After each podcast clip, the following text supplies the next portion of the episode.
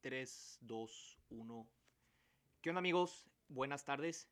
Bienvenidos a otro episodio de Tijuana el Podcast. El día de hoy tengo a un amigo, Alejandro Villa. Él es egresado de Comunicación y Periodismo en la UNAM. Él viene de la Ciudad de México. Él ha colaborado en Milenio, en El Frontera y ahorita es uno de los reporteros estelares del semanario Z. Ah, y además me acaba de comentar que se acaba de incorporar a la lista, que es uno de los medios que tiene el periódico británico The Guardian aquí en México. Entonces ya va a publicar ahí su columna. Eh, Ale, muchísimo gusto tenerte aquí en este espacio. Muchas, este, muchas flores, Roberto. No, pues muchas gracias por invitarme, muchas flores, la verdad. reportero estrella tampoco, o sea, uno hace lo que puede, ¿no? Con lo que tiene. Eh, y gracias por invitarme. Gracias, gracias. Oye, Ale, platícanos. Te dedicas al oficio más hermoso del mundo, según García Márquez. ¿Qué te impulsó a ti estudiar periodismo? Pues fue una búsqueda bien complicada porque yo de origen la escuela me tenía muy abrumado, ¿no? No, era un, estudiante bastante prolífero en las calificaciones. Mis materias favoritas siempre fueron historia, ciencias naturales, eh, básicamente eso era como mi hit, ¿no? Era donde mejor salía. Y, bueno, después incursioné en el teatro y me gustó la oratoria y me gustó esta otra parte como más artística y entré a la estudiantina, hice música, entonces mi lado era más como por el lado de las artes.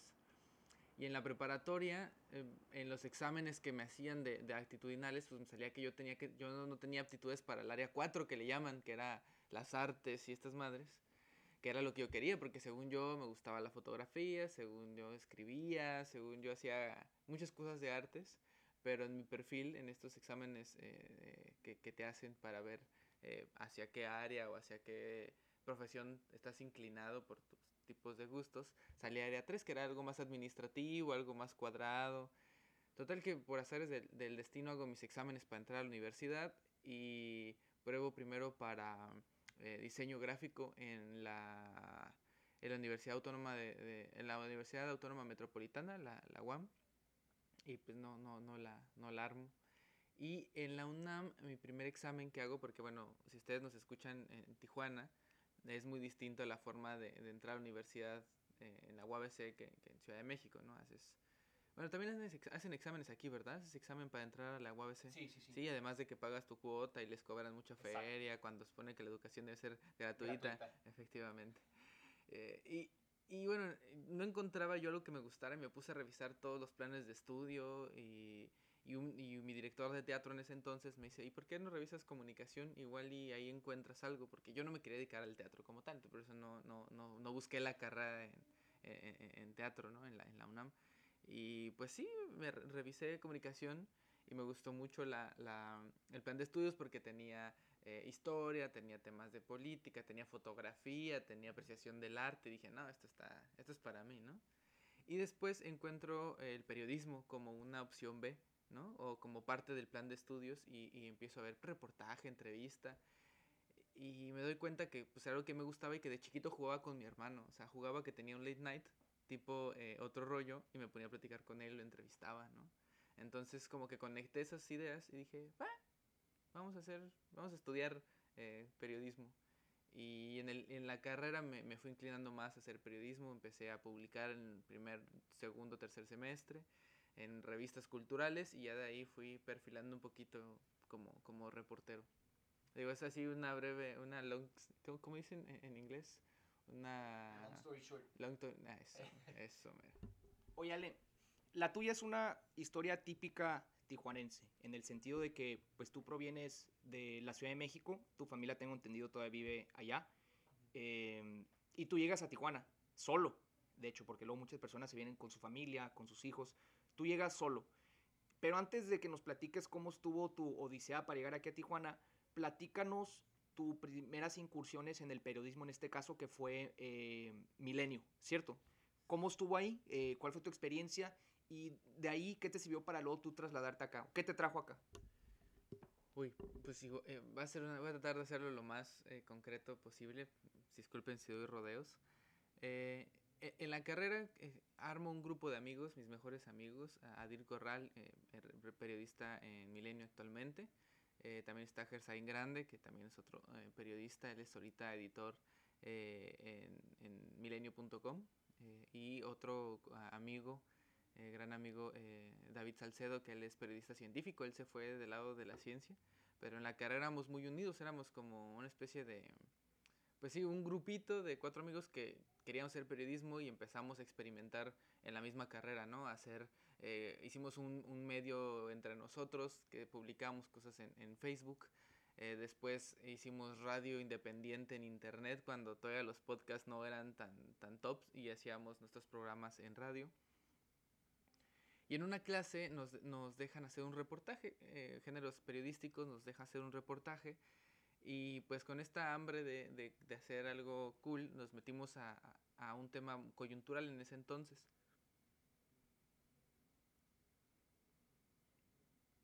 Nos metemos a un tema coyuntural e, en ese entonces y era un edificio en Ciudad Universitaria que se llama el, el, Auditorio Justo Sierra, que fue ocupado por, por, pues, por eh, estudiantes y no, eh, y lo llamaron el Auditorio Che Guevara en la huelga del, del, 99, si no me equivoco. Si no me equivoco, esa fue la huelga. Sí, fue la huelga del 99 de la UNAM. Entonces, se tenía en los medios en general que ahí vendían drogas, que la gente que se encontraba en ese lugar no eran estudiantes y que pues cómo era posible que un espacio de los estudiantes, un espacio para esparcir el conocimiento en la máxima casa de estudios de México, pues hubieran unos balagardos como estos, ¿no? Y como a mí siempre me ha gustado este tema como de, de, de hacer, de, de, jugarle un poco el detective, de, de cambiarme mis, mis, mis, looks, como de pasar desapercibido en ciertos lugares. Mi facultad estaba descentralizada, no estaba en Ciudad Universitaria, se encontraba en, en, en, en el municipio de Ecatepec. Entonces, pues sí eran universos distintos la, la FES Aragón, que es donde yo estudiaba, a Ciudad Universitaria. Entonces hicimos esta tarea de incursionar un amigo y yo meternos al Che Guevara, platicar con la gente del Che Guevara, dormir casi casi en el Che Guevara. Nos enseñaron dónde estaban las literas, cómo dormían, cómo comían, de qué subsistían. Aventamos, platicamos de filosofía y de temas políticos, de sus temas eh, eh, anarquistas y el porqué del Ocupa. Y bueno, nos metimos ahora sí que hasta la, hasta la cocina literalmente de, del lugar, como si fuéramos estudiantes y estuviéramos de acuerdo con ellos y platicamos y total que de ahí escribimos todo lo que vimos en una crónica, en una narración. Eh, uno de mis amigos, que es lingüista, David, David Salcedo, es, lingüista trunco, y me gusta decirlo, si algún día escucha esto, que sepa que sigo diciendo que es un lingüista trunco. Eh, él, le da la, primera edición al texto, digo, voy a apurarme. le da la primera edición al texto y después mi amigo Adir lo revisa, le da otra editada y lo forma para entregarlo a la clase. Porque lo tenemos que entregar como si fuera un periodiquito, ¿no? O sea, bien armado, con sus fotos, con todo el show. Pues la maestra nos pone 7 de calificación. Y pues hicimos un coraje, ¿no? Porque la mayoría de nuestros compañeros hicieron, ah, un reportaje del pulque, ¿no? Un reportaje de, este, del panadero. Digo, o sea, está padre, ¿no? Pero eran temas que nosotros decíamos, es que no es periodístico, ¿no? O sea, estamos haciendo esto y y ellos sí les puso 9, que su 10, y nosotros nos había puesto 7 porque la maestra era, era, una maestra de izquierda. Entonces, eh, supuso que lo habíamos hecho porque nosotros eh, pensábamos como de derecha, ¿no? Que, que, era una forma de golpear a la universidad y de golpear al movimiento estudiantil y, y, pues como estaba también eh, a, a recién eh, casi estallado el, el, la trágica noche de Iguala del 27 de, de, de septiembre donde eh, un grupo armado acabó con la vida de 43 estudiantes normalistas, pues había una efervescencia también social por el tema de la izquierda. Aparte, Enrique Peña Nieto pues no ayudaba mucho a que la gente no lo quisiera ahorcar. Entonces, bueno, era todo este escenario y mi maestra pues era López Obradorista eh, y no le parecía correcto que le pegáramos a la UNAM, entonces por eso nos puso un 7. Nos quedamos con la espinita de quererlo publicar en algún lugar porque creíamos que era bueno, pero pues no le, no le había importado a la maestra, ¿no? Y mi mejor amigo, uno de mis mejores amigos, Adir Corral, eh, constantemente le mandaba correos a Carlos Marín. Le escribía, este, oye Carlos, quiero trabajar contigo. Y le mandaba correos, ¿no? Este, oye Carlos, este, mira, escribí esta cosa y le mandaba, ¿no? Casi cada semana lo estaba chingando. Y pues eh, nunca, o sea, nunca le había contestado Carlos Marín. Y le dije, mira, vamos a hacer algo.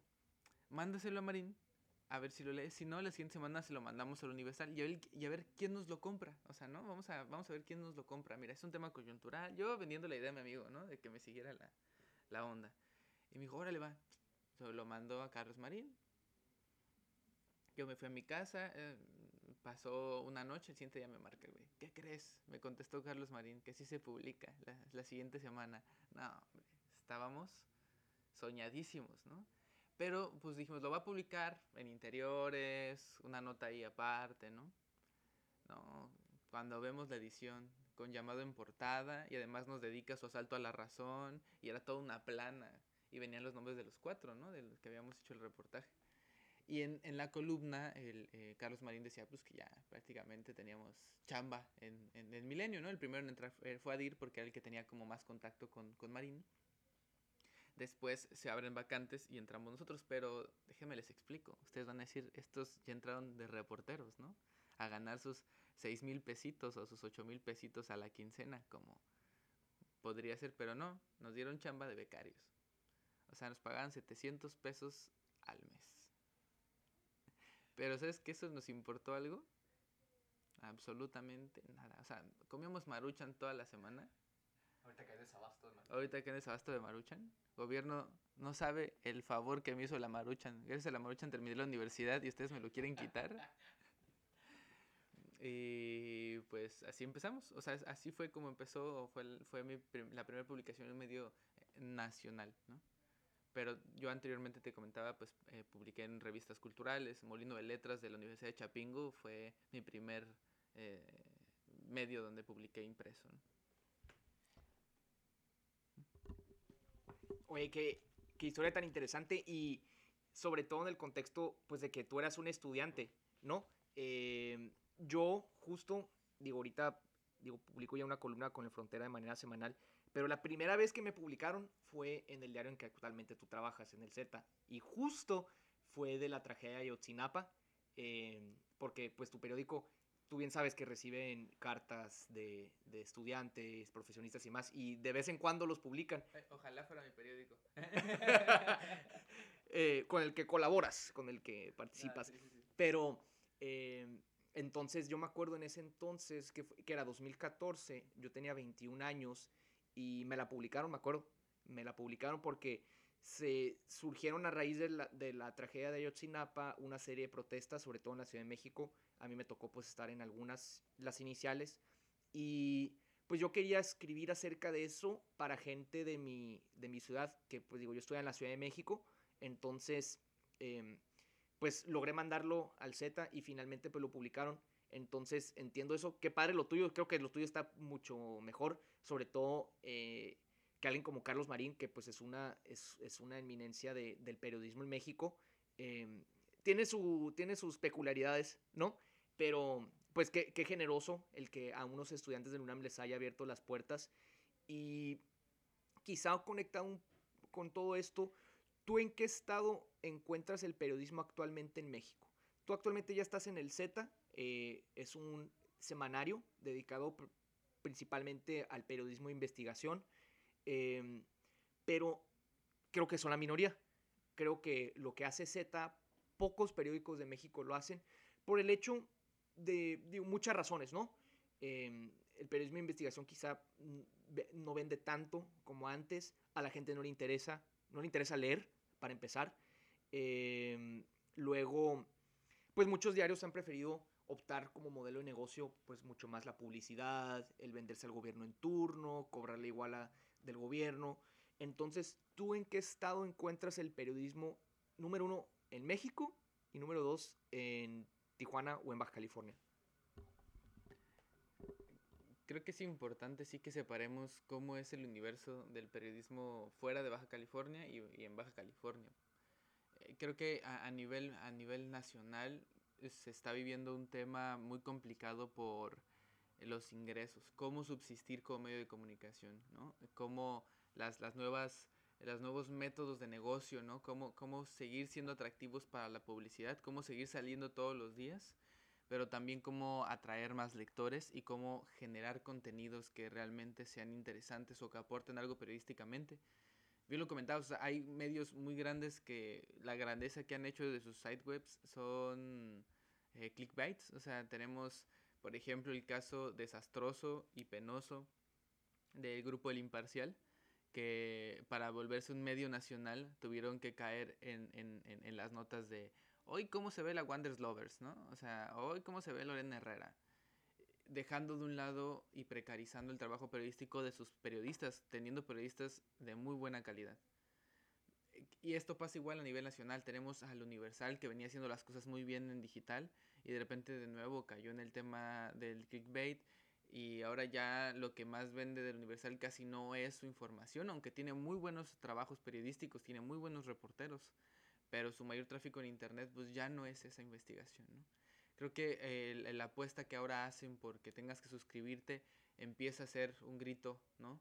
De, de, de, acoplarse a las nuevas tendencias, como lo hizo el New York Times, por ejemplo, que creo que es de los pocos medios a nivel mundial que han sabido eh, adaptarse y seguir vigentes y seguir, o sea, ahorita tienen reporteros, o sea, equipos para reportajes de 10 personas, ¿no?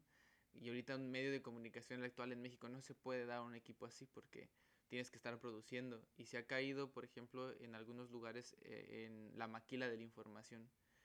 Que nos... digo, esto es igual ya un tema más eh, under, ¿no? Pero en lugar de que nosotros como medios de comunicación pongamos la conversación, pongamos el tema y, y, y, y el contenido, estamos creando contenido para la conversación que se está llevando en otros lugares. O sea, hemos hecho que los medios seamos replicadores de TikTok, por ejemplo, ¿no? Lejos de estar haciendo nuestra propia información o estar investigando o estar haciendo cosas. Eh, a nivel nacional muchos medios mm, tradicionales pues lo que hacen es ser la vocería, ¿no? El dijo qué, expresó qué y el funcionario tal, son las puras declaraciones y no profundizan realmente en si lo que está diciendo es verdad o es mentira.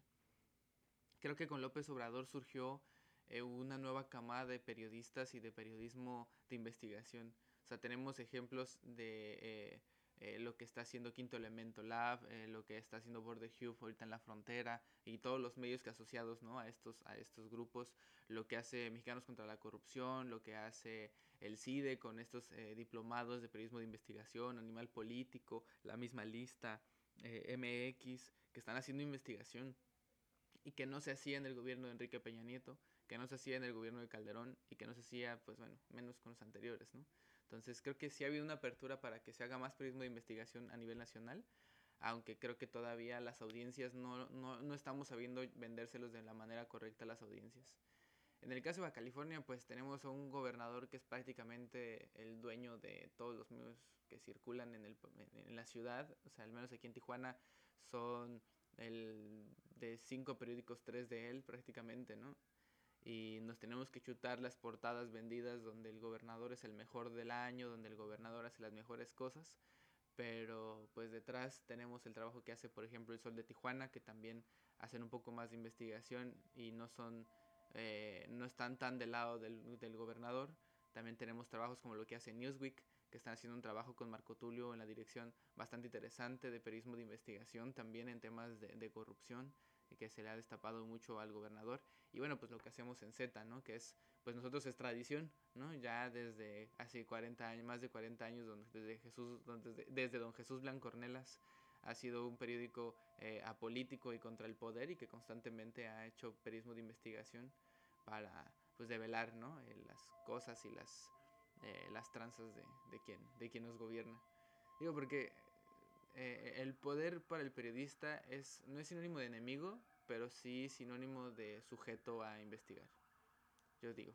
¿no? O sea, tampoco soy Adela Navarro para andar dando mis postulados de periodismo, pero eso comento, eso, eso creo. Hay una frase que me gusta mucho de Thomas Jefferson que dice, si es preferible un gobierno sin periódicos o periódicos sin gobiernos y él dice que lo mejor es tener periódico, periódicos sin gobiernos porque un país o una democracia a la que aspiramos ser pues no funcionaría sin el libre flujo de información y la transparencia que pues muchas veces no vemos aquí en México eh, porque pues el poder o el ejercicio del poder es mucho, es, es, muy opaco, porque pues detrás de eso hay mucha corrupción, hay muchos intereses y pues vaya, el periodismo en México es una de las profesiones, o más bien, México es uno de los lugares más peligrosos para hacer periodismo. Tengo entendido que está a niveles como Siria o Afganistán.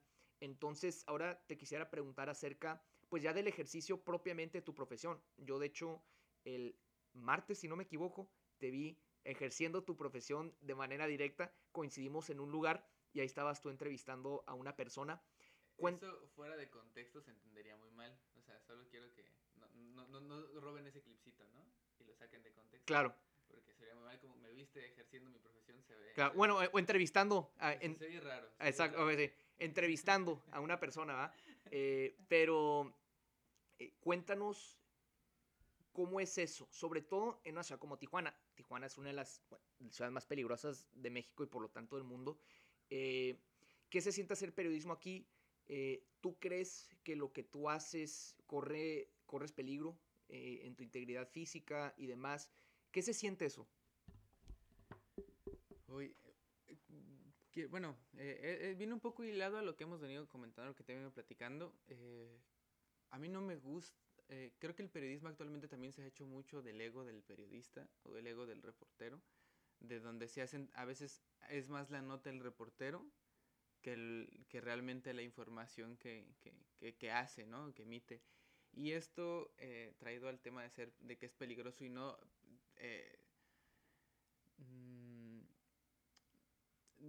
digamos que uno tiene una idea muy romántica de lo que es ser periodista. Uno cree que ser periodista es salir a cuadro, decir, eh, está lloviendo y se inundó una calle y ya te quitas la chamarrita y regresas a tu casa y todo tranquilo, ¿no? O, creen que solamente es como ir a una rueda de prensa, tomar café gratis, comer galletas, escribir lo que dijeron y ya acabaste, ¿no? Eh, en, en, o sea, en, simplista, viéndolo de una manera simplista, sí es así, ¿no? Pero hemos caído en el rollo de romantizarlo, como esta frase que decías al principio del mejor que eh, el periodismo es la mejor profesión del mundo, ¿cómo es? Ah, según García Márquez. Según la, García, más la, más hermosa. Sí, claro, o sea, es muy bonita porque, porque cuando lo haces con, con, mucha convicción, o sea, cuando lo haces con la intención de ser la voz de quienes no tienen voz y, y regreso muy romantizado, y después ves los frutos de esto, dices, oh, o sea, mi profesión es la mejor del mundo porque ayudé a que la viejita que no podía cobrar su pensión ya esté cobrando su pensión. Y a lo mejor es una cosa chiquitita, pero tú cuando logras ayudar a alguien, hasta te pasa. O sea, ¿tú has ayudado a alguien de alguna manera? Eh, pues, yo creo que sí, espero que sí. O sea, alguna buena acción que hayas hecho, como ayudar a una viejita a cruzar la calle, eh, pasarle a tu mamá los cornflakes de arriba de la alacena porque este chaparrito no alcanza, no sé. Yo, mamá, es chaparritos, esa era una buena acción mía de niño. Este, eso es muy similar a lo que sentimos o que yo, yo lo, eh, lo veo de esta manera. Eh, cuando, cuando alguna nota o algún reportaje que hago tiene un impacto positivo, ¿no? Generalmente uno no busca, o al menos yo no busca, no busca hacer periodismo para generar algo malo, sino un cambio positivo en la sociedad. ¿Cómo logras estos cambios? ¿Cómo logras hacer estos impactos positivos? Pues hablando con la verdad y buscando las dos partes de la historia y buscando ser lo más objetivo posible. Y cuando uno busca la verdad, la verdad como, ahora sí, como dicen en la Liber, diría el gobernador de Baja California, este, la verdad, la verdad siempre incomoda, ¿no? La verdad siempre, siempre es complicado escucharla. Y a la gente que está haciendo cosas de manera irregular o que no está haciendo las cosas del todo bien, cuando le dice sus verdades, no, no, no, no, no pueden contener la emoción. O sea, esto que hablan de estabilidad emocional, bueno, pues mucha gente no está estable emocionalmente cuando le dice sus verdades, ¿no? O no sus verdades, cuando dices la verdad de las cosas que está haciendo. O sea, ¿te alguna vez te han dicho, no es cierto, así no es como, lo, como tú lo dices y te muestran pruebas y todo y no tienes cómo decirles que no porque tienen razón? ¿Cómo te hace sentir esa acción? A mí, digo, pues obviamente te hace sentir mal, ¿no? Claro, ah, entonces, eh, digo, lo estoy haciendo de una manera muy didáctica, por decirlo así. Y eso pasa con las, con las personas cuando uno hace el periodismo. A mí me ha pasado que se ha enojado conmigo eh, gente que tiene una cafetería porque en una nota publiqué, porque es un ejemplo, ¿eh? es metáfora. O sea, no estoy dando dato, cuando les doy un dato real, les doy dato real, pero un ejemplo, ¿no? Una cafetería donde los vecinos se quejaron de que todas las noches dejaba de ser cafetería y se volvía antro y la música no los dejaba dormir. Entonces haces la nota de la queja ciudadana, entrevistas al dueño, el dueño te dice, no, nosotros no hacemos fiestas, vas con reglamentos, te dice, no, este, vamos a ir a hacer una inspección, no teníamos notificado, haces tu notita, la publicas, y al segundo día, pues efectivamente, los sujetos hacen fiesta, llegan reglamentos, los clausura, y te echan la culpa a ti, como medio de comunicación o como reportero, de haber echado reglamentos porque estaban haciendo una ilegalidad. Y creen que es eh, coartar su, su, libertad o quererlos afectar de alguna manera o quererlos dañar. Al empresario o al dueño del local, pues le va a molestar y de un hijo de la fregada no te va a bajar nunca, ¿no? Eso en el mejor de los casos. Si está loco, te ve un día en la calle te va a aventar una piedra, ¿no?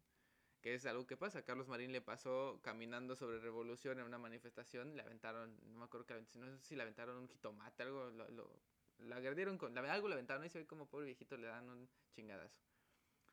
Pasa algo muy similar con los políticos, o sea, con Jaime Bonilla me pasó, o sea, que eh, traemos el tema del campestre, eh, no le pareció lo que publicamos del campestre, dijo que eran mentiras y al final no pudo expropiar el campestre, ¿no? Estaba el tema de eh, la gente que nos escucha a otro lado, en el centro de gobierno había una plaza y, y esta plaza había un centro cultural y una biblioteca, pues Jaime Bonilla se le ocurrió la brillante idea de deshacer eso y donarlo todo a la UABC y descentralizar, eh, eh, hacer un movimiento ahí eh, de, de, oficinas, pero no podía porque ese, ese inmueble no le pertenecía, además de que habían otros fallos judiciales para evitar que en algún momento esto dejara de ser lo que se planeó que fuera. Se, le, se publicó un, un reportaje donde veíamos, donde se, se exponían los documentos judiciales, donde se veía que no podía hacer tal movimiento y la forma de respuesta del gobernador fue atacar al semanario, atacar al reportero por exponer pues que estaba haciendo una irregularidad.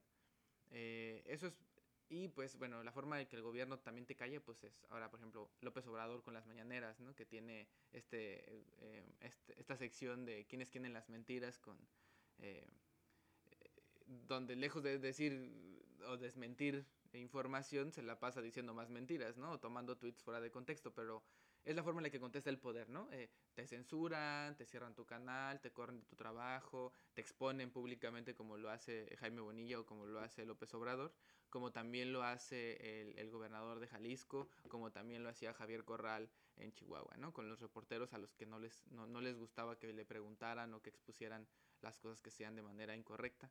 Ahora te vas con el lado del crimen organizado. Eh, al crimen organizado también hay cosas que no le gusta que digas y hay cosas que le conviene que digas. Al crimen organizado, mientras más digas que es poderoso, que es el más grande, que tiene armamento superpoderoso, a él le conviene que hables de él. Pero el día en que tú saques que van perdiendo, o que ellos son los que están matando, o, o pongas sus rostros de quiénes son los principales delincuentes o sus principales sicarios, en ese momento ya no les gusta porque pierden su impunidad. Y es cuando se van sobre el periodista, sobre el medio de comunicación, que es lo que ha sucedido con el semanario Z y que nos ha pasado a los que hemos cubierto también temas de, de seguridad y de narcotráfico. Ese se me hace un tema bien interesante, sobre todo, eh, a ver de qué manera te planteo esta pregunta. Número uno, ¿cómo tú surges con temas? Son temas que quizás acercan ciudadanos y te denuncian. Por ejemplo, el tema del campestre, pues fue un tema muy notorio. Entonces, eso naturalmente generó la nota, el reportaje, eh, y pues semana tras semana vas publicando estas notas no golpeando el gobierno, simplemente revelando eh, pues maniobras dentro de, la administración que pues no, no corresponden con lo que debería ser. Entonces, número uno, ¿cómo surges con la nota? ¿La nota llega a ti o tú llegas a la nota? Tú vas caminando por la ciudad, platicas con alguien en un café y te dices, ¿sabes qué? Esto, quién sabe qué, y tú te pones a investigar. Y número dos, una vez que tú sacas el tema, ¿cómo funciona dentro de, de tu institución, en este caso Semanario Z? Eh, ellos te dicen, tú tienes total libertad de publicar lo que quieras o tienes que consultar temas eh, eh, antes de, de, poder publicarlos, porque luego, pues sí existen periódicos donde hay temas que no puedes hablar, ¿no? Porque puedes meter en problemas, eh, primero a tu persona, puedes meter a problemas a la gente del periódico, eh, son temas que no se pueden discutir. Y tú mencionabas dos en particular, la política y el crimen organizado. Evidentemente, estos dos temas son los más eh, controversiales que hay en, en este país. Eh, incluso pues hay una interrelación ahí entre los dos. Eh, pero eh, pues evidentemente desde el poder sea en la política o el crimen organizado, pues no quieren que les hablen sus verdades. La verdad, como tú mencionabas, siempre es incómoda. A través del periodismo, pues se ha logrado revelar una serie de escándalos en todas partes del mundo que pues llevan a em, quitar a políticos del poder, como es el caso de, de, este reportaje de Watergate en el caso de Estados Unidos, o que los Panama Papers, ahorita los Pandora Papers. Entonces, esas son, son mis dos preguntas. ¿Cómo generas la nota? Y una vez que tienes la nota, ¿cuál es el proceso para poder publicarla? Es la, fíjate que esa es la, la ter, eres la ter, es la tercera vez en menos de una semana que me han preguntado eso mismo. Eh, o sea, y, y, me ha costado trabajo explicarlo porque es muy diverso, ¿sabes? O sea, como, como, como, como reportero dicen, ahora sí que los, hasta los, los, los más viejos en esto y pues los que andamos ahorita eh, más contemporáneos, que, que, que, el, periodista, el, periodista, el periodista es tiempo completo, el reportero es tiempo completo. Me gusta más el término reportero. Eh, estás en, en, en, en, tiempo completo, ¿no? O sea, yo lo primero que veo en la mañana es, o sea, son las 6 de la mañana y tengo una alerta para levantarme a las 6 de la mañana. No que me levante a las 6 de la mañana, a aclarar. O sea, tengo una alerta a las 6 de la mañana, que como los medios en Ciudad de México a esa hora ya subieron la mayoría de la información a sus portales, hago mi primer revisión de información. Entonces a las 6 de la mañana levanto el ojito, recojo el teléfono, reviso Twitter, reviso portadas de los medios nacionales, reviso qué es como lo más nuevo del día y me, me preparo para ahora sí despertarme y hacer como mis labores del día. El segundo, el segundo punto, como en, en, la rutina, te lo voy a platicar así porque es como de tiempo completo. Eso es en el desayuno, pon, pongo la radio para escuchar qué están diciendo los. Por ejemplo, escucho eh, Radio Enciso, eh, propiedad del gobernador Jaime Bonilla Valdés, que está estrenando unas flamantes oficinas construidas por la constructora favorita del gobierno del estado. Digo, aprovechando el gol, ¿no? Este.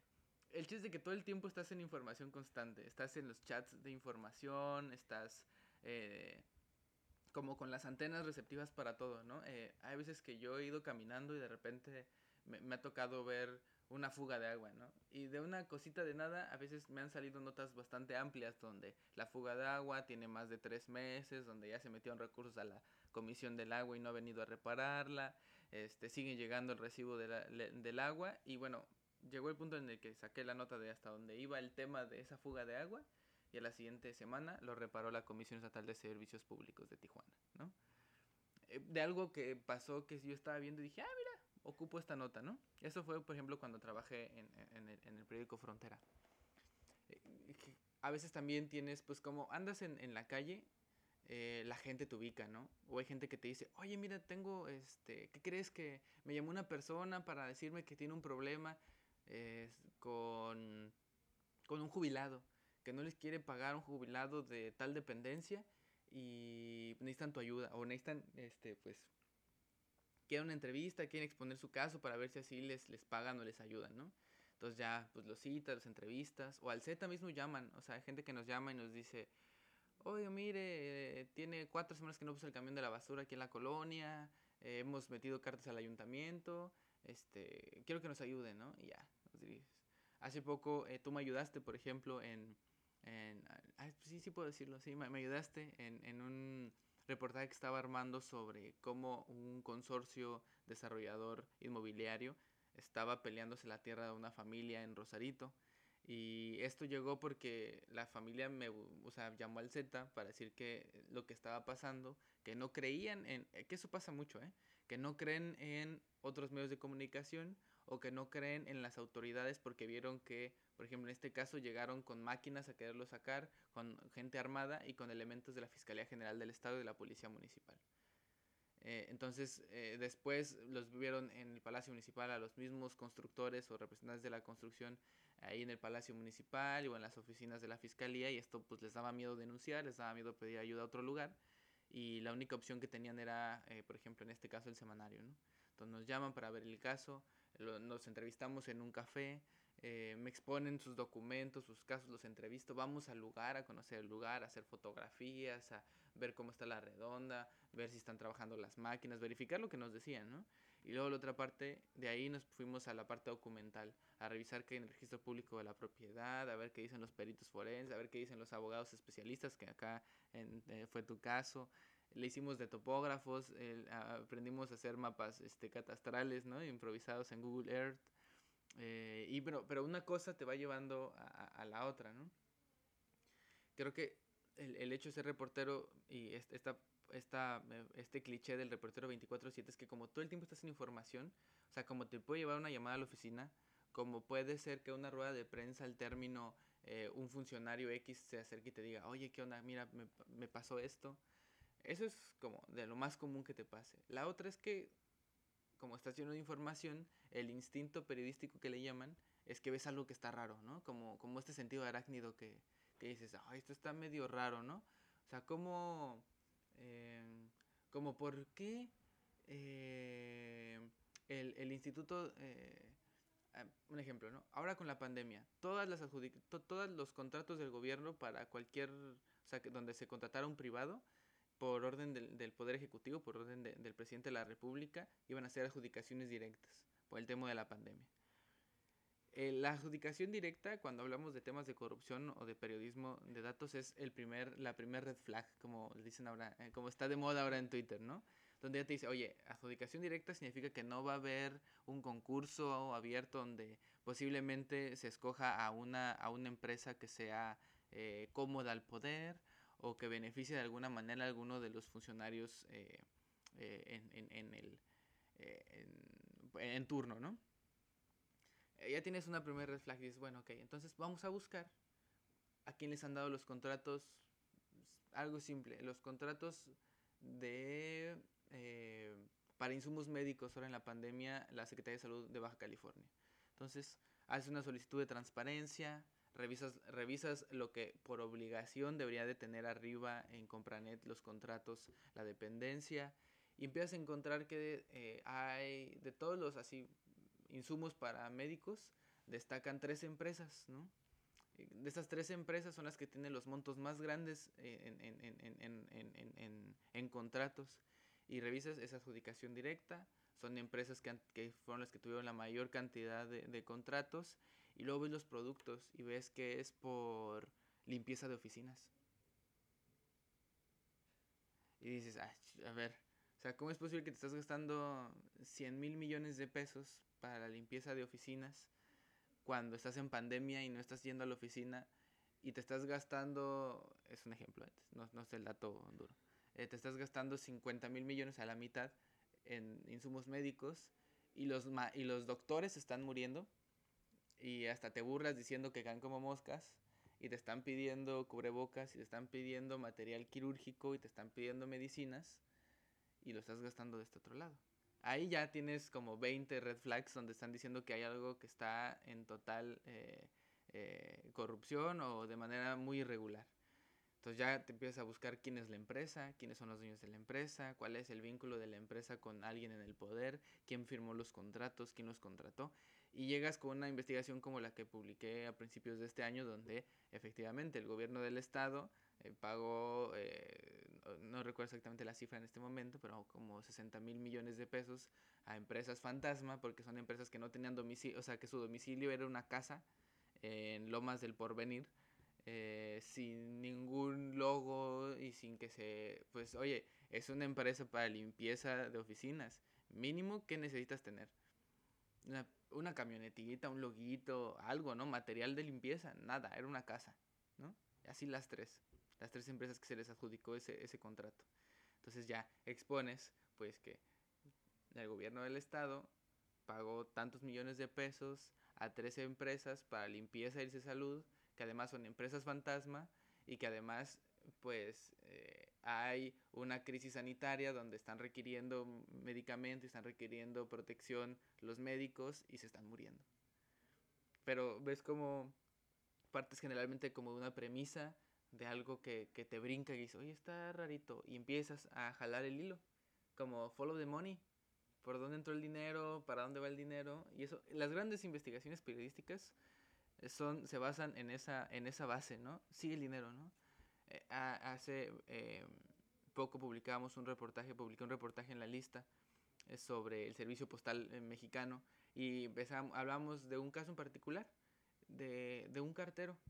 El, y leamos irónicamente el último cartero de Tijuana, ¿no? Es el, ¿cuántas veces, desde hace cuánto no ves un cartero en la ciudad? Yo probablemente, no, hace dos años. Uno que iba a mi casa, me acuerdo. Era muy buena gente. Le regalamos botellas de agua y comida, pero hace dos años probablemente no lo veo. Pues de ahí parte el ruido de, ya no hay carteros. ¿Y por qué no voy a buscar? A ver, ¿por qué ya no hay carteros? Y me fui a parar afuera de la oficina de correos de Tijuana, que está deshecha y maloliente. Y salió un cartero y le hice la plática y se hizo mi amigo, entre comillas. Y le dije, oiga, invíteme a, a, dar un recorrido con usted. Quiero entrevistarlo, pero quiero que me dé un recorrido, ¿no? ¿Por qué colonias pasa? ¿Qué le dice la gente? Y lo acompañamos, ¿no? Hicimos una croniquita de, de, de, su día a día, pero en la crónica fuimos metiendo que gana, o sea, gana el 10% de lo que gana la directora del sistema del, del Servicio Postal Mexicano a nivel federal.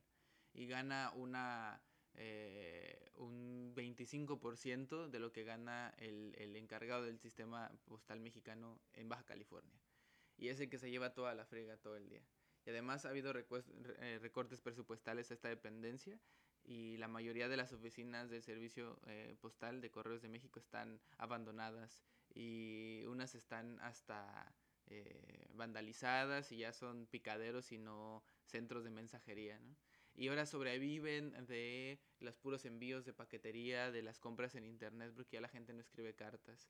Y, y entonces hicimos una, eh, hice una mm, monografía, una radiografía, mejor dicho, de, de cómo está el, el, el, el, servicio postal mexicano, partiendo del caso del cartero y cómo hay corrupción eh, por los altos funcionarios y cómo hay desigualdad en, los salarios y cómo eh, se ha dejado como una especie de elefante blanco a la suerte de pues, que se mantenga de como pueda. Digo, son cositas que parte de, un, de una hipótesis de ¿y los carteros? Y desarrollas un tema más amplio. Creo que me, me encanta eso, porque creo que esa misma pregunta se la hacen, por ejemplo, a escritores o a músicos o a cualquier tipo de gente que crea algo. ¿De dónde sale tu inspiración? Eh, a veces la inspiración te llega, a veces te haces las preguntas correctas y pues sale naturalmente. Eh, entonces en este caso vivimos en un país donde abundan las noticias. Como tú dices, tú le puedes rascar poquito a cualquier tema. Correos de México. La verdad que no había pensado en Correos de México hace años. No pasaba ni por mi mente. Pero efectivamente, si le rascas poquito, estoy seguro que hay una infinidad de historias en algo tan olvidado como es Correos de México. Ni se diga en el tema de la contratación pública, que es pues, lo que más o menos tú te has dedicado estos últimos eh, meses eh, en, los reportajes del Z, donde pues tú revelas todas estas em, faltas o, eh, arreglos misteriosos detrás de, de, estos procesos de contratación pública, porque ahí está la lana de gobierno, esa es la realidad. Y, es nuestro dinero que es nuestro dinero, por supuesto, y como tú dices, follow the money, o sea, em, eh, donde hay dinero va a haber corrupción, en este país al menos. Bueno, en todos los países del mundo, pero aquí es mucho más crudo todo eso, y pues tristemente llegamos a ese estado donde el periodista es visto como un enemigo desde el poder en vez de ser un aliado. Parece ser que el periodista hace la labor del gobierno, porque como tú bien dices, me gustó esto que tú dices, que eh, denunciaste esta fuga de agua eh, de la CESP y a la semana la arreglaron. Eso quiere decir que si tú no hubieras denunciado eso, hubiera seguido así años. Sí, sí, sí, así. Entonces, eh, hemos llegado a esa posición donde el periodismo de investigación es el que hace la denuncia correspondiente para que las, las autoridades eh, actúen. ¿Por qué? Pues porque amplificas eh, un problema, le das publicidad y la gente pues a veces se siente impotente porque no puede hacer nada al respecto. No tiene el oído del gobernador en turno, del presidente en turno. Aparte de que son abundantes los problemas en México, pues es muy difícil. Eh, Ale, para terminar, creo que esta va a ser una de muchas conversaciones que voy a tener contigo, porque tú eres un, reportero en ascenso aquí en la ciudad de Tijuana. Muy poco tiempo llevas aquí y ya estás pues trabajando en uno de los mejores eh, diarios, no solo de Tijuana ni de Baja California, sino de México. Em, el trabajo de Z es reconocido por todas partes del mundo. Em, dan conferencias en todas partes del mundo, son caso de estudio en muchísimas partes. De hecho, yo en la maestría tomé una clase y conocían el semanario. Entonces el trabajo, em, el trabajo de, del lugar donde trabajas, pues habla por sí mismo. Entonces me gustaría, como manera de concluir esta primera conversación, que nos, a, todos aquellos que estudian comunicación, periodismo o que les interese todo esto eh, de esta industria, ¿qué recomendaciones les das tú para empezar su camino? ¿Qué contenido le recomiendas tú consumir, tanto local, nacional, internacional? Em, ¿Qué más? Em, ¿Qué periodistas a ti te gustan? Que ellos deben de seguir también. Y finalmente, pues, ¿dónde te pueden encontrar para eh, consumir tu contenido, aparte de Z? Eh, porque también tienes, eh, pues, Linotipia y otros proyectos ahí. Entonces, eso a manera de, de concluir. Bueno, son muchas preguntas. Creo que varias te las he dejado en el tintero. O sea, sí, se quedó así como. O sea, tengo el hilo de qué preguntas me hiciste y no te respondí. Solo digo, ya no me las preguntaste de nuevo, así que ya te lo perdiste. Nada, no es cierto.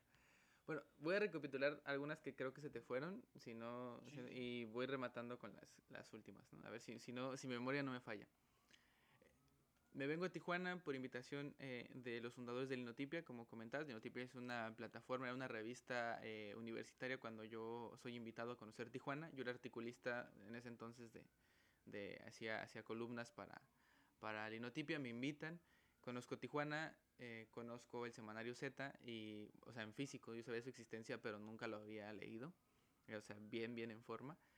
Y me regreso a Ciudad de México con una con una cosquillita de venir a hacer periodismo a Tijuana, conociendo lo que hacía el Z. O sea, en automático mi chip cambió de, no quiero ser Loret de Mola, o sea, nunca quise ser Loret de Mola, pero eh, ya no quiero ser Loret de Mola, ahora quiero ser eh, Don Jesús Blancornelas, ¿no? Un ejemplo. O sea, no quiero ser Julio Scherer, ahora quiero ser Don Jesús Blancornelas.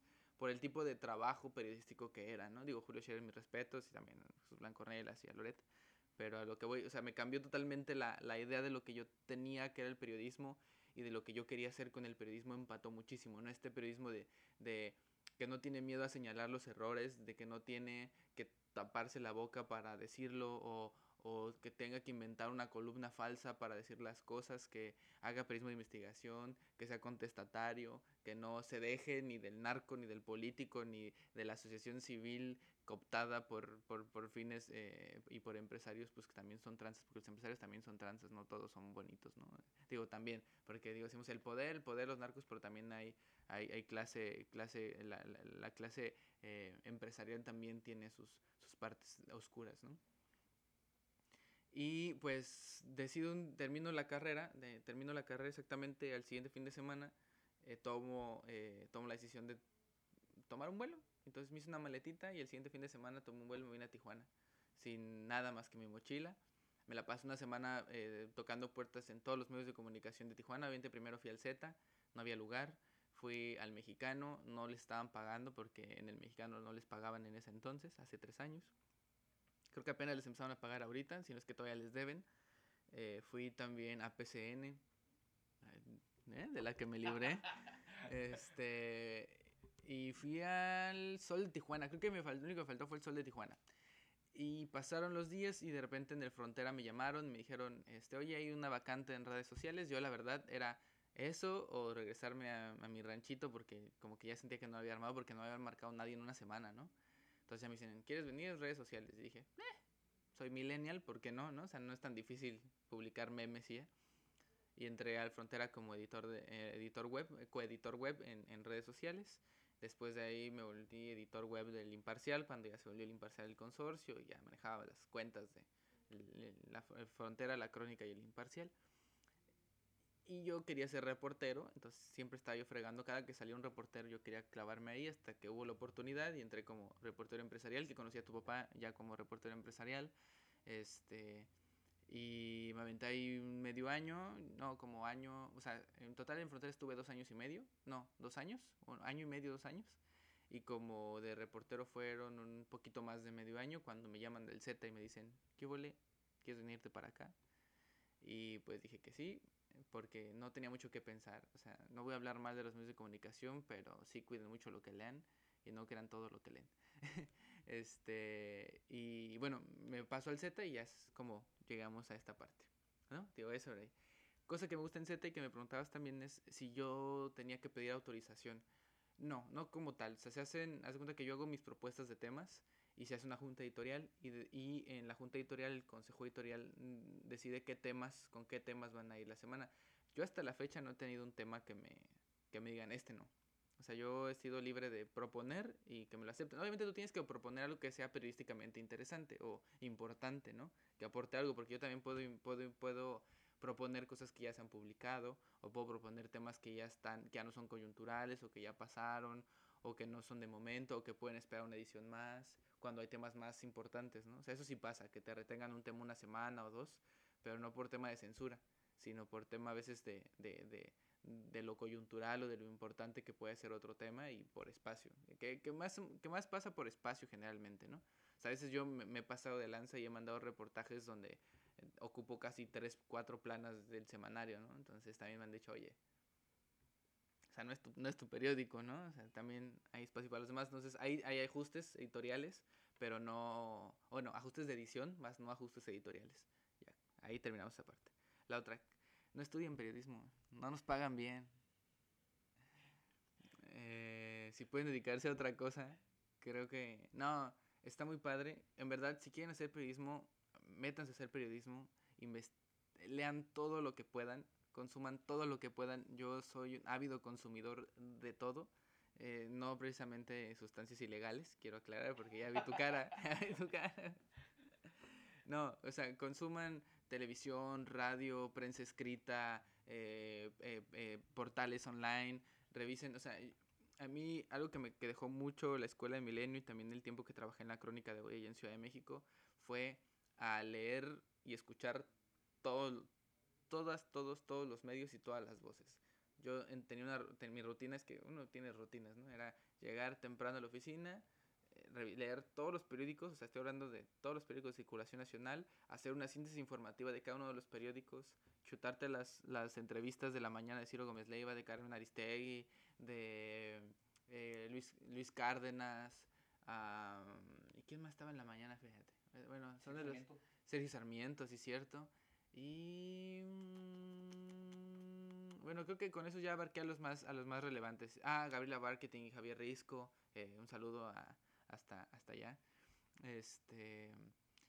Y de ahí hacer resúmenes de las entrevistas, de lo más relevante que se trató en sus, en sus, en sus noticieros. Y luego revisar los portales de noticias. De todos los portales, eh, pues de los más... Bueno, en ese entonces eran los más este, importantes porque no había una proliferación como lo que hay ahora. O sea, en ese entonces no había Infobae todavía, no había eh, Animal Político todavía, no estaba... O creo que apenas empezaba Animal Político, no tenía mucho tiempo. O sea, apenas empezaba como esa incursión de los medios digitales. Actualmente yo leo todo, o sea, los míos les leo La Jornada, les leo eh, El Mexicano, eh, Frontera, como también pues el Z, eh, leo portales como Radar BC de Mexicali que, que, que, que, dirige Armando Nieblas, un gran reportero de datos, un gran periodista de investigación en Mexicali. Eh, también veo Televisa, veo TV Azteca, veo Milenio, Televisión, estoy viendo Latinus, o sea, consuman en verdad todo, ¿no? O sea, es más, hasta, bueno, o sea, veo, veo el, un programa, no sé cómo llamarlo, que tiene Carlos Marín con Joaquín López Dóriga en, en YouTube los viernes, que se llama Joaquín Marín de Dopingüe, que es una hora de dos señores hablando, o sea, dos señores reporteros hablando de lo que sucede en, en, el ambiente político y público, con sus anécdotas de reporteros viejitos. O sea, es, es riquísimo escucharlos. Obviamente, pues tienen sus, sus, sus, particularidades, ¿no? O sea, sabemos cómo es Don Carlos Marín, ¿no? Y el teacher con sus tics y, y esas cosas, pero es muy divertido escucharlos y muy enriquecedor como periodista. Lean libros sobre periodismo, lean, eh, si quieren hacer periodismo de investigación, lean mucho periodismo de investigación, o sea, lean lo que se publica en el Border Hub, lean lo que publica Animal Político, lo que hace la revista MX, lo que hacen en la lista, lo que hace el semanario Z, lo que hacen los chicos de Radar BC, que también hacen periodismo de investigación. Eh, eh, cons consuman periodismo de investigación si quieren hacer periodismo de investigación, lo que hace Quinto Elemento, lo que hace Iniciativa Sinaloa, también eh, lo que hace Río 12 en, en, en, algunos casos cuando también hace periodismo de investigación. O sea, les puedo, si quieren hacer eso, lean sobre eso, ¿no? Y vean cuáles son sus fuentes y busquen diplomados. Nunca se queden con lo que estudiaron en la carrera. Algo que, que, que, que eso sí me ha costado hasta que mis profes me vean feo es que la, la, escuela no te enseña a ser periodista, la escuela no te enseña a ser reportero. Lo que te va a enseñar a escribir y te va a enseñar a ser bueno entrevistando y hacer las cosas es la calle. Eso, digo, y el claro ejemplo es la, la, anécdota con la que empezábamos de que la maestra me puso siete, pero fue portada en Milenio. ¿Me explico? Eh, a veces para los profes, y no lo hablo mal porque pues obviamente son mundos distintos, pero los profes lo ven desde la academia, desde lo... Muy pocos de los profes han sido periodistas, entonces están engranados en una rutina de, pues, de la escuela y no ven más allá de cómo es ir a perrear una entrevista, cómo hacer un chacaleo. Eh, decías que nos vimos en la semana, yo estuve desde las 9 de la mañana hasta las 2 y media de la tarde parado afuera de la oficina del gobernador para que me diera una entrevista y al final me dijera, a ustedes no les respondo nada, a, tu medio de comunicación no les respondo ningún cuestionamiento, y regresarte con, no me quiso responder. O sea, son cosas que no te lo enseñan en la escuela, no te enseñan en la escuela que hay veces que vas a comer hasta las 10 de la noche y a lo mejor tu desayuno fue un café y unas galletas. O sea, no te digo para que se desanimen, sino que para, si van a hacer esto, tienen que tomárselo muy en serio porque de nosotros dependen también vidas, de nosotros también dependen muchas cosas. Eh, decía un profe que eh, que había una diferencia entre un periodista y un doctor. El, el, el, doctor cuando se equivoca entierra sus equivocaciones, el periodista las publica. Y es así, así de importante el trabajo que hacemos porque en verdad podría causar hasta la muerte de alguien o podría causar eh, alguna, eh, pues sí, alguna pérdida dolorosa, alguna tragedia que, no queremos. O sea, y, eh, ¿qué, pasa con, con, algunos temas del narco? hay veces que matan a alguien simplemente por el hecho de que se puso la foto, se puso el nombre mal o se confundieron de, de, malandrín. Eh, eh, creo que esos son como los tips así súper rápidos que puedo dar. Y, y, les dice a alguien que está aprendiendo, ¿eh? O sea, no se los digo como la máxima voz del periodismo, ni, ni, la, ni el mejor reportero del Z, ni el... Se los dice alguien que está aprendiendo ese periodismo vato de 25 años que, que lleva 5 años aprendiendo a reportear, que le han roto infinidad de hojas en su cara diciéndole que es un pendejo en redacciones, o sea, no mi mamá, o sea, jefes, eh, me ha o sea, traer los cafés, llevar las Coca-Colas, no porque eso esté bien, o sea, también puedo decir que, ah, está muy bien, que nos traten mal y que no, pero se los dice alguien que está aprendiendo, o sea, eso es lo que quiero llegar. No hay que dejarnos que nos paguen lo que nos pagan, no hay que dejar que nos traten como la chingada, pero el, el, el, el, medio es así. Y si quieres dedicarte a esto, vas a tener que hacerle como en la política, que, como dicen, hay que tragar mierda sin hacer gestos, pues muchos de eso, muchos de eso. Eh, voy a citar nada más por último a un... Ustedes van a decir, o sea, todo lo que me has venido eh, planteando, y vas a rematar con esto, pero ubican a Jorge Zarza, ubicas a Jorge Zarza. No. Jorge Zarza es el conductor de lo que es Hechos eh, en la noche, bueno, Hechos AM, es el, es el conductor de, de, de, de, tele, de TV Azteca Noticias en la mañana, o era, no sé si todavía esté al aire, tiene mucho que no lo veo. Alguna vez lo entrevistamos por tarea de trabajo, tarea de la escuela, eh, nos mandaron a entrevistar a un reportero, a un periodista, y que nos dijera qué, qué, significaba ser periodista, era muy parecido a lo que me preguntabas, ¿no? Entonces nosotros, pues era el primero, segundo semestre de la carrera, también estábamos muy morros, y por hacer de destino conseguimos entrevistar a Jorge Zarza.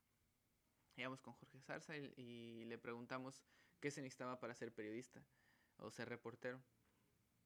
Y él, él, él, nos dijo que había que ser tres animales. Un burro, un marrano y un elefante. Y pues ya su, su explicación es que hay que tener panza de marrano para comer lo que hay, donde hay, cuando haya y aguantar con la tripa lo que venga, ¿no? O sea, no siempre vas a encontrar un catering, no siempre va a haber comida, o no siempre va, o sea, o puede que nomás haya eh, café y galletas, pues ni modo, o sea, puede que sea tu única comida en todo el día hasta las 10 de la noche. O sea, mucha gente critica a los reporteros porque si hay reporteros que nos las van a desayunar, pero también del otro lado, a veces es, es eh, por la dinámica del trabajo, hay muchos reporteros que andan persiguiendo la nota, les tienen asignación de 5 notas al día y tienes que sacarlas antes de la 1 de la tarde. Entonces tienes que andar toda la mañana en chinga eh, reporteando para después de la una de la tarde empezar a escribir y mandarlas. Para que a las 6, 7 ya hayas entregado tus notas completas y te puedas ir a tu casa. ¿Cuántas horas pasaron que tuviste que engranarte en el trabajo para poder comer? Entonces a veces digo, se los digo por ese lado, ¿no? Y luego decía, piel de elefante. Piel de elefante, según en su metáfora, pues es que la, la piel de elefante es muy dura. Entonces necesitamos tener la piel muy dura para, para los los, los golpes del periodismo, para cuando uno, a mí me ha tocado, o sea, yo también no solo cubro temas de, investigación de datos y de corrupción y de narcotráfico, también me he ido por el lado social, me, me gusta mucho el lado social, he cubierto mucho sobre el tema de migración, sobre el abuso policíaco con las personas en condición de calle, con los desplazados por la violencia, y te rompe el corazón platicar con una mamá a la que le mataron a sus hijos en Michoacán un comando armado porque no quisieron trabajar para ellos. Y tienes que tener la piel dura para pues para que no te rompa, ¿no? Porque al final llegas a tu casa y llegas con ese sentimiento también de, pues, del dolor compartido, ¿no? De la empatía que tienes con la persona. Digo, sí hay que tener empatía, pero también hay que ser, aprender a hacernos duritos, porque te imaginas cada, cada nota que saques vas a estar deprimido eternamente, ¿no? Por eso hay tanto periodista alcohólico. y la última, pues, eh, eh, tener eh, la parte de ser burro eh, es por el tema del lomo, de, de aguantar las cosas, ¿no? Que la, la mochila, la carga que es ser un periodista porque eres esa voz para que el gobierno atienda el bache, eres esa voz para que la señora tenga su jubilación, eres esa voz para que la constructora inmobiliaria de eh, en Rosarito no le quite sus tierras a la familia, eres esa voz para que el gobierno no use tus impuestos para mejorar sus oficinas eh, de, la, de su empresa, eres esa voz para que en tu colonia mínimo haya una patrulla o haya luz pública porque en la noche andan asaltando o andan violando niñas. Eres esa voz para que pues eh, las víctimas puedan expresar su dolor después de pues los ataques de violencia, ¿no? Por ejemplo, que, que vivimos todos los días, al menos aquí en Tijuana. Y creo que con eso podría cerrar esa parte. Ale Villa, reportero de Semanario Z. Muchísimas gracias. Espero tenerte aquí eh, en muchas ocasiones más.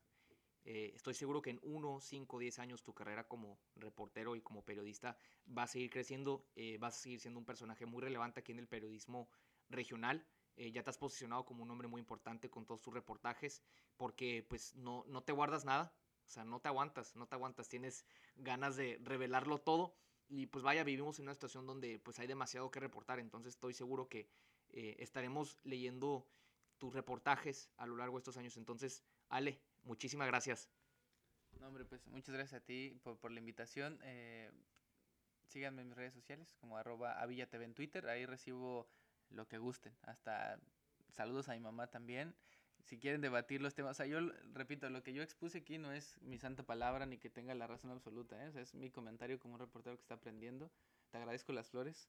El, te agradezco el espacio. Es muy, es muy raro cuando a, un, cuando a un entrevistador lo entrevistan o cuando a un reportero le toca estar de este lado porque pues, es complicado. No estás, acostum no estás acostumbrado a hablar, estás acostumbrado a, dar, a hacer las preguntas. Y además nos gusta mucho el protagonismo, entonces hablamos un chingo, como ya te diste cuenta. Pero muchas gracias, gracias, gracias y pues ahí estamos, lo que se les ofrezca. Llame ya. Perfecto, muchísimas gracias Ale Villa del Semanario Z. Amigos, este fue el segundo episodio de Tijuana el Podcast. Suscríbanse eh, en la plataforma donde escuchen este podcast, ya sea en Spotify. Y síganme también en redes sociales, arroba Roberto Quijano L en Twitter y me encuentran como Roberto Quijano Luna. Eh, si ponen en Google, ahí me van a encontrar. Entonces, nos vemos. Hasta la próxima. Gracias.